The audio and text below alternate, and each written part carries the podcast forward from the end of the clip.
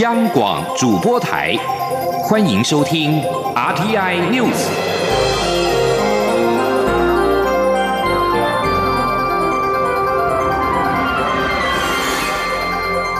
听众朋友您好，欢迎收听这节央广主播台提供给您的 RT News，我是张顺祥。首先把新闻焦点关注到是香港，香港的反送中抗争引发的警民冲突越演越烈，示威者十一号发起两场的游行，入夜之后都遭到警方空前的强势镇压。一名示威女子遭到射爆右眼，引发了反送中示威者强烈的愤慨，号召今天十二号中午一点全民罢工，百万。万人塞爆机场，要求黑警还眼，恐怕将会冲击到机场的营运。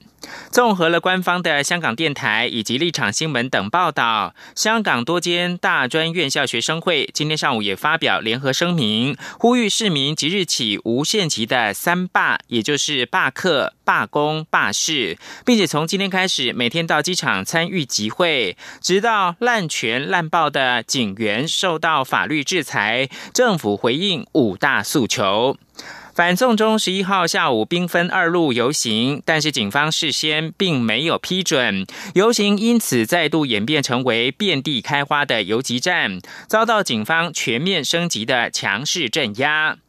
镇暴警察多次包抄。冲击黑山军，而且近距离的对示威者发射橡胶子弹、布袋弹跟胡椒弹，甚至冲入到地铁站无差别发射催泪弹，并且殴打示威者。一名黑衣女子脸部疑似遭到布袋弹的击中，右眼血流不止。画面经过网络跟媒体的传播，更引发了反送中阵营的激愤。网络上传闻，该名女子送医急救之后进行手术，恐怕是会有失明之余。上个星期一，全港三霸，航空业积极的响应罢工，造成机场多班次取消，一度起降跑道只剩下一条。今天塞爆机场行动，据传已经获得部分的航空业人员的允诺配合，恐怕将会冲击到机场的营运。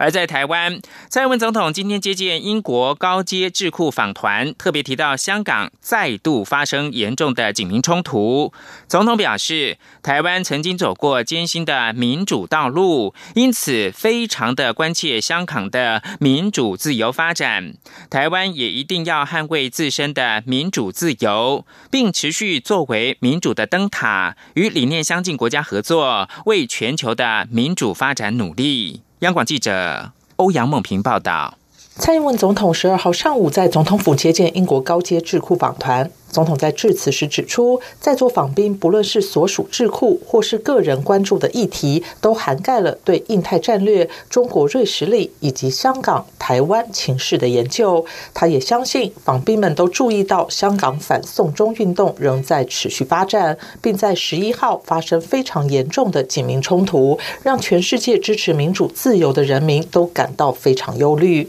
总统强调，台湾非常关切香港的发展，也会捍卫自身的民主自由，持续作为民主的灯塔和理念相近的国家共同努力。他说：“我们台湾曾经走过很艰辛的民主道路，因此我们非常注意跟关切呃香港的民主自由的发展。”包括我本人，还有立法院的朝野各党团都声援过香港的朋友。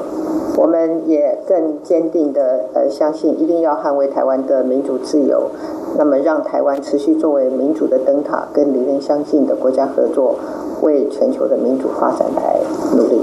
关于台英关系，蔡总统表示，英国向来支持台湾的国际参与，也是台湾在欧洲第三大贸易伙伴。这三年来，台英双方官员及产业的互动越来越密切，在智慧城市、绿能科技、医疗照顾等发展上都有更多合作。他并指出，台湾持续研发潜舰及国机国造。这次英国高阶智库来访，将参观世贸的年度航空展，并进行意见交流。他相信。台台英双方可以在航太、船舰、资安等领域加强合作。总统并表示，英国首相强生上个月刚上任，台湾希望能与英国持续各领域的伙伴关系。尤其在座的访宾经常提供英国政府及国会咨询意见，他希望访宾们能给台湾最大支持，让台英关系不断提升。中央广播电台记者欧阳梦平在台北采访报道。香港反送中游行爆发激烈冲突，警方跟示威者冲突升温。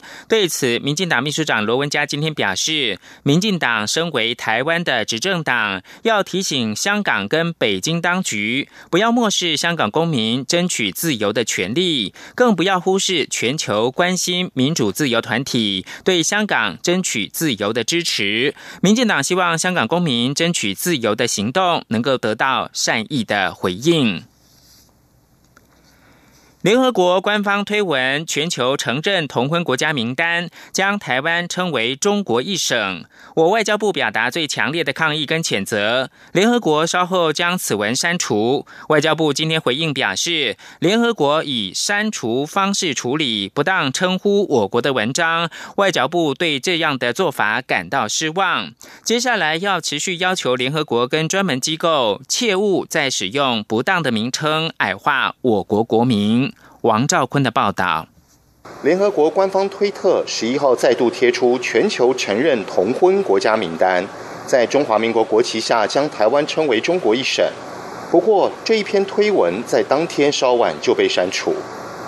对于联合国官方的删文举动，外交部发言人欧江安回应表示，联合国不使用正确国名称呼我国，而采取直接删文的方式处理，外交部感到失望。但也肯定联合国确实有听见我国与国际社会多方的坚决反对意见。我国呼吁联合国正视台湾与中国互不隶属的事实，并在任何国际旗舰上应采取中立角色，促进和平，并鼓励争端当事国进行对话与合作。欧江安指出，外交部将持续密切关注此案后续发展，并透过各种管道及方式继续与联合国沟通。要求正视中华民国台湾是主权独立国家的客观事实，而且只有民选的政府才能在国际间足以代表台湾两千三百万人民。欧江安说：“我国也要求联合国以及专门机构，在他的会议文件、统计资料、官方推特等社群媒体以及网站一些表述上面，切勿再使用不当的名称来矮化我国国民。”外交部呼吁。联合国应紧速寻求适当方式接纳台湾参与联合国体系，因为台湾有能力、有意愿做出具体贡献，而且多年来已累积协助国际社会的丰富经验。台湾的参与将可有效协助全球携手落实联合国永续发展目标的愿景。另一方面，外交部长吴钊燮十一号曾推文表达不满，强调台湾不是中国的一省。同性婚姻合法化的是台湾，而非中国。但在联合国删文后，吴钊燮这篇推文也已删除。中央广播电台记者王兆坤台北采访报道。继续要关注的是二零二零的选举，民进党备战二零二零大选，延揽多位青年入阵。秘书长罗文嘉今天公布了，包括曾经参与太阳花学运的民进党。社团部的主任吴俊彦，宜兰县的前议员薛成义接任发言人，政治受难者魏廷朝的女儿魏云接任民进党客家部主任。罗文嘉表示，民进党未来将成立青年总部，由青年主政，打一场具美丽、有理念、能感动人心的选战。请听记者刘玉秋的报道。十二号是国际青年日，民进党公布新人事，延揽三位青年入阵，包括曾参与太阳花学运的民进党社团部主任吴俊彦，前宜兰县议员薛成义接任发言人，政治受难者魏廷朝的女儿魏云接任民进党客家部主任。由于民进党新一波人士年龄层约位于三十岁到四十岁间，不仅提升年轻战力，也掀起话题。民进党秘书长罗文嘉召开记者会，向外界介绍新人并强调，民进党已编列一笔特别预算，将在九月一号起开始执行。未来将成立青年总部，由青年主政，打一场感动人心的选战。那在这一次的配合选战的调整过程中，希望在未来青年总部的工作上，能够结合更多的年轻朋友，然后一起在未来这一年，和大家一起来打一场既具有美丽又有理念，又能够感动人心非常选战。所以在这里，我特别介绍他们三位。而刚接任发言人及青年部主任的吴俊彦表示，他很荣幸能在这一个抗中保台的关键时刻加入民进党。过去他来自工厂的劳动者，能充分体会台湾所面临的困难。他期许自己加入民进党之后，能跟大家一起努力。同样是发言人的薛成义也说，民进党在关键时刻让关心台湾的年轻朋友能有机会投入民进党，他将会抗中保台以及整个台湾未来发展一起努力。接下客家部主任的魏云，则期许自己能为民进党挖掘更多客家年轻人的票源，守护台湾民主，争取二零二零年总统大选的胜利。由于民进党近来延揽诸多青年入阵，大大提升青年战力，外界也点评刚接任副秘书长的林非凡应亲自投入艰困选区的立委选战。不过林非凡对此表示，他个人目前没有任何选举的规划，他的工作就是尽可能的帮。更多年轻干部能有发挥的空间，增加部分区选票，赢得二零二零总统及立委的大选。中广播电台记者刘秋采访报道。红海创办人郭台铭、台北市长柯文哲跟立法院的前院长王金平三方合作进攻二零二零大选态势逐渐的明朗。外传柯文哲跟王金平今天下午三点将会会面，不过王金平否认这项消息。对于郭柯王三方的幕僚将在本周安排会面，王金平则是说目前没有收到邀约。郑玲的报道。二零二零大选逐渐升温，郭科王三人是否结盟备受外界关注。有传言指出，王金平十二号下午三点将与柯文哲会面。王金平笑回：“如果是真的，下午三点请媒体驾临，因为他三点要在办公室开会。”啊，我这样讲的，你不清楚吗？他怎么可能在这里？不可能的嘛，哈。所以，呃，没有这回事，就是哈。对于郭台铭办公室指出，三方幕僚本周将先会面沟通，且已经收到柯文哲方面的电话。黄金平是否有收到邀约？黄金平则说，目前为止还没有。另外，对于柯文哲被问及郭、韩、蔡三人谁是最好总统人选时，柯文哲说自己胜算最高。黄金平说，有信心最重要。这个他有信心最好。嗯，我们。这个要跟三个人比的了哈，嗯，要先跟民进党、跟跟国民党比，是不是还有其他指挥所也不知道？那有这个信心是最重要的。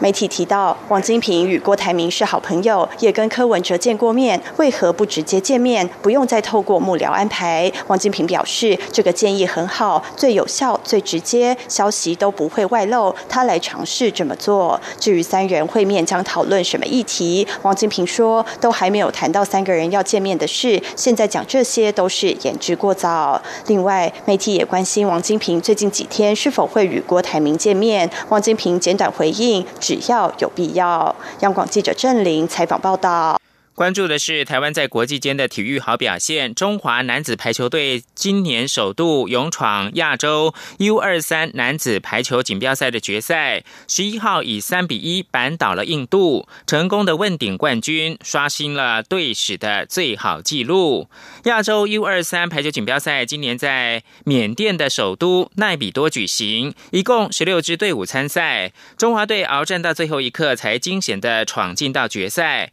日本稍早。则是以铜牌战直落三击败了巴基斯坦杜铜，巴基斯坦拿下了第四名。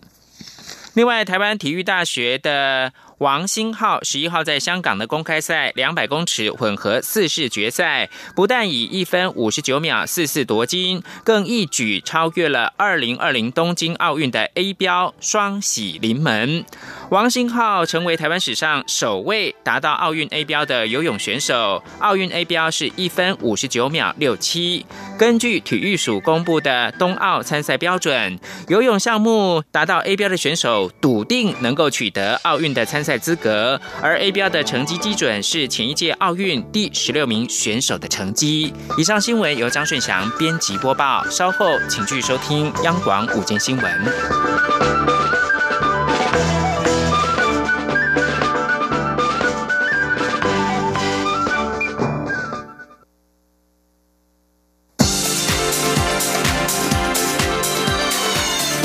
是中央广播电台台湾之音，欢迎继续收听新闻。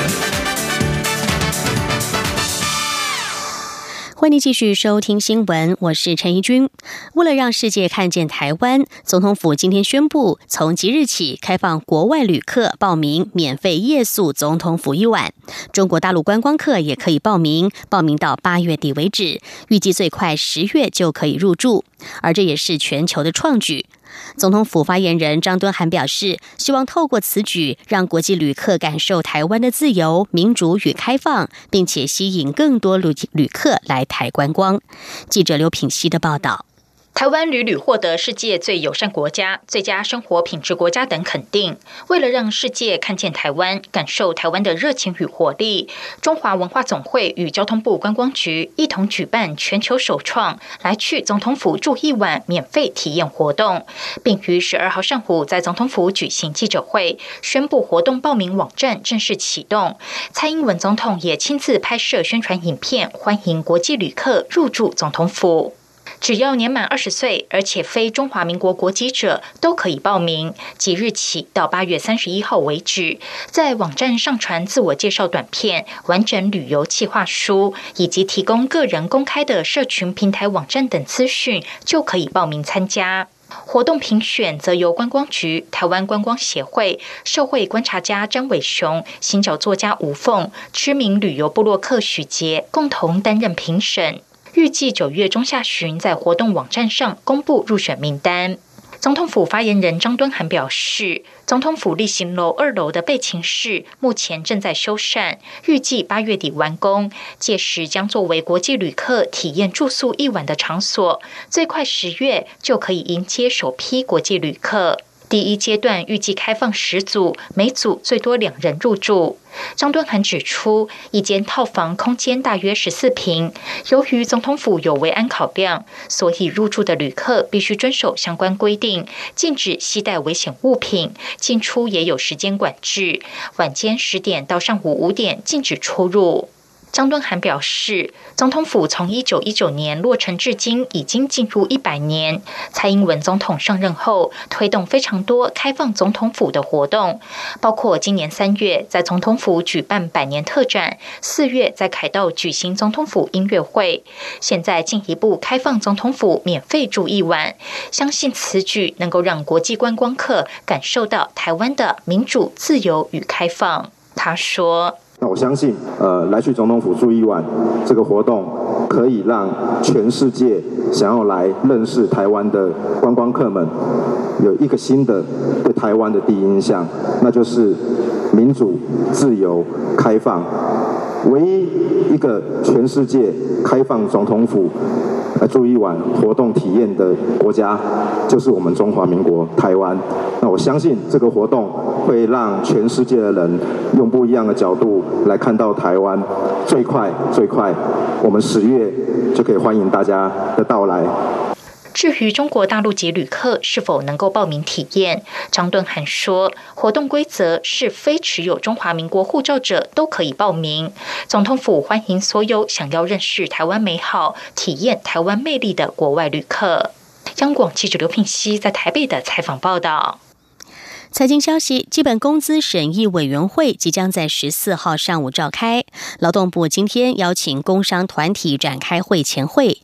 全国中小企业总会理事长李玉佳呼吁，审议基本工资时，除了聚焦调整幅度的百分比之外，更重要的是要提出整体配套措施。记者谢嘉欣的报道。劳动部十四号将召开基本工资审议委员会。劳动部先前也表态，希望比照过去几年模式，温和调整基本工资。外界预期幅度约在百分之四到百分之五。不过，工商团体基于这几年基本工资调升幅度与经济成长不符比例，加上美中贸易战下经济前景不佳等原因，倾向今年不做调整。双方在十二号也就此事举行会前讨论。全国中小企业总会理事长李玉佳受访时指出，政府既定方向是希望每年都要调涨，但是中小企业有高达七成属于小微企业，大家聚焦在基本工资要调升多少幅度时，也应该要考量到小微企业能否承受，且要有完整的配套措施。他说：“他总是要有个方法，不要老是一个齐头线，三八五八没有就三八。”啊，就讲好了，其他的事情你们自己解决。资方的部分，你劳保健保所有增加出来的成本你自己处理。啊，小微企业能不能生存你自己负责。就每一次每一年都会这样的一个结论。啊，你说大家去协调啊，协调也没有协调配套啊，也也只是在协调那个三八五趴。台湾大学国家发展所副教授辛炳龙认为，温和调整基本工资反而有助于景气，而幅度则是百分之三较为合理，与过去调整的模式一致，且对企业影响有限。中央广播电台记者谢嘉欣采访报道。至于劳工团体今天则前往劳动部表达诉求，他们高喊基本工资要调升、劳工低薪要改善的口号，要求这次基本工资至少要调涨百分之五，并且反对本外劳薪资脱钩。记者杨文军的报道。调升基本工资。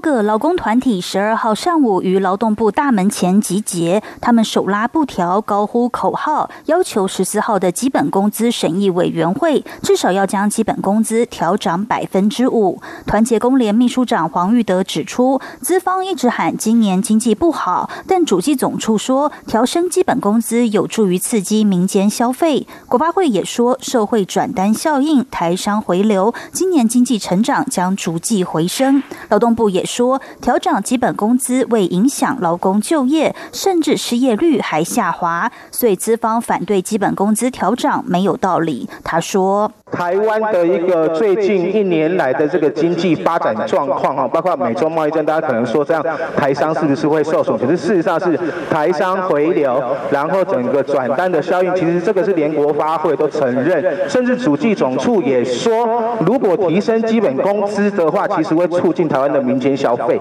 那这个其实经济会继续成长，所以台湾的一个基本工资确实有成长的空间。不过，台北市产业总工会理事长郑雅慧也提到。去年时薪调幅高于月薪，造成雇主以月薪聘用临时工，再按比例给予薪资，出现月薪居然领得比时薪劳工低的情况，而且还是合法的计薪方式。呼吁本次应该让调幅一致。此外，他们也指出，资方团体长期以来不断主张本外劳薪资脱钩，但若脱钩，将让以人权立国自豪的民进党蒙羞，让雇主倾向雇佣廉价劳工。他们也。呼吁劳动部尽速就最低工资法立法，将决策机制明确化。中央广播电台记者杨文君台北采访报道。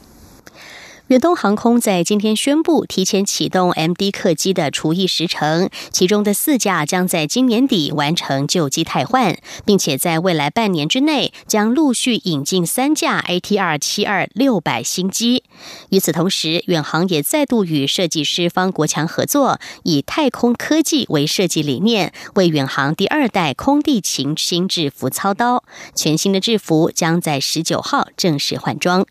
记者吴丽君的报道。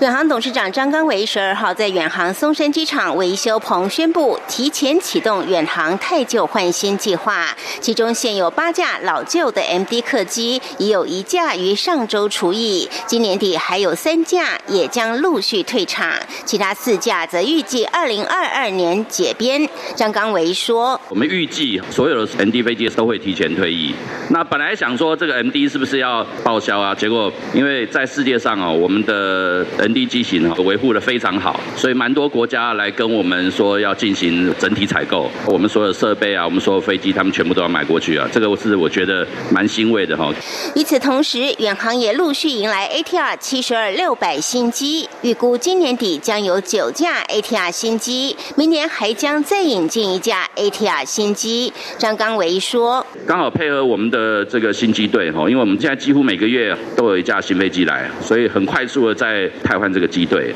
那或许大家认为说我们汰换机队速度太慢了，可实在新飞机很容易啊。可是飞行员、空服员、维修人员的训练不容易，所以我们采取比较慢步骤，等到人员的训练妥当了之后，飞安没有疑虑之后，我们再快速的引进飞机。这是我们跟别的公司不一样的策略。不仅机队太旧换新，回违八年之后，远航第二代空地勤新制服也在十二号发表，预计十九号正式换装。张刚维说：“我们现在 ATR 机队是全台湾最新的机队，那制服我们是全台湾飞安最好的制服，因为我们把整个制服都换成品质最好的机能布，所以在飞机上遇到气流的时候，空姐不会衣服方便摔倒啊，还有受伤的情形呢。”远航全新制服再度找来设计大师方国强，以太空科技为设计理念，强调功能性与利落外观，并采用代表时尚科技感的灰色与远航经典的红色，散发出浓浓的科技感与动静皆宜的特质。中央广播电台记者吴丽君在台北采访报道。外电报道，英国皇家空军成立一百零一年来，将首次全面的开放虚境，允许空军留下整洁、经过修剪的络腮胡，展现更广的包容性。新规定将于九月一号上路。皇家空军虽然已经开放留上唇部分的胡子，但是并没有全面开放留下巴部分的须。这次完全解除了虚境，将和海军标准一致。陆军则还没有决定要改变规定，目前仍然仅准许留上唇部分。不过，目前陆海空军也都允许因为宗教信仰而蓄须。皇家空军发言人表示，对于外表的要求仍然保持极高标准，胡须若是凌乱、参差不齐，仍然不被允许。依照已经没有虚境的海军规定，成员若是想要蓄须，必须先向上级取得同意，接着会有一段时间让胡子留长，然后接受检查。但目前不清楚空军是否会采取同样的做法。隶属于陆军的哈利王子，去年在婚礼上穿着陆军的军服，却留着络腮胡。他之所以能够蓄须，是在事前得到了祖母伊丽莎白女王二世的允许。美国德州埃尔帕索还俄亥俄州戴顿在一周前接连发生了大规模的枪击案，造成三十一人死亡。而加州吉尔罗伊大蒜节上个月二十八号也经传枪击惨案。来自演艺界的善行将会深入这些地方。路透社十一号报道，埃尔帕索有许多的书籍将提供给家中没有课外读物的三年级学生。在戴顿，生长学生将会有特制的椅子协助他们学习。另外，吉尔罗伊的五年级学生也将获得科学工具。这是流行乐天后女神卡卡承诺资助地方教室计划的一部分。女神卡卡希望协助受创社区的学生能够重返校园。女神卡卡在脸书发文表示，将会透过她的“天生完美基金会”与非营利组织合作，希望将困惑、挫折和愤怒导向为希望。女神卡卡承诺将全额资助一百六十二项学校计划，包括埃尔帕索的一百二十五个教室、戴顿的十四个教室以及吉尔罗伊的二十三个教室的教师们提出申请。女神卡卡也呼吁她的脸书追随者寻求需要的身心健康协助，并表示这些对教室的援助将给予老师所需要的支援，以启发学生共同努力实现梦想。德国环境部长舒尔兹十一号表示，德国计划立法禁止使用塑胶袋，因为和零售商达成的限制使用塑胶袋自愿协议并没有产生足够好的效果。舒尔兹说，为了脱离这个用过就丢的社会，并且全面减少塑胶制品的使用，德国环境部正在推动一项塑胶袋禁令。舒尔兹曾经表示，德国的丢弃习性相当的普遍，德国人平均每小时扔掉三十二万个一次性咖啡杯。德国当局计划未来要让一次性生产商支付更多的钱，让造成环境污染的人承担成本。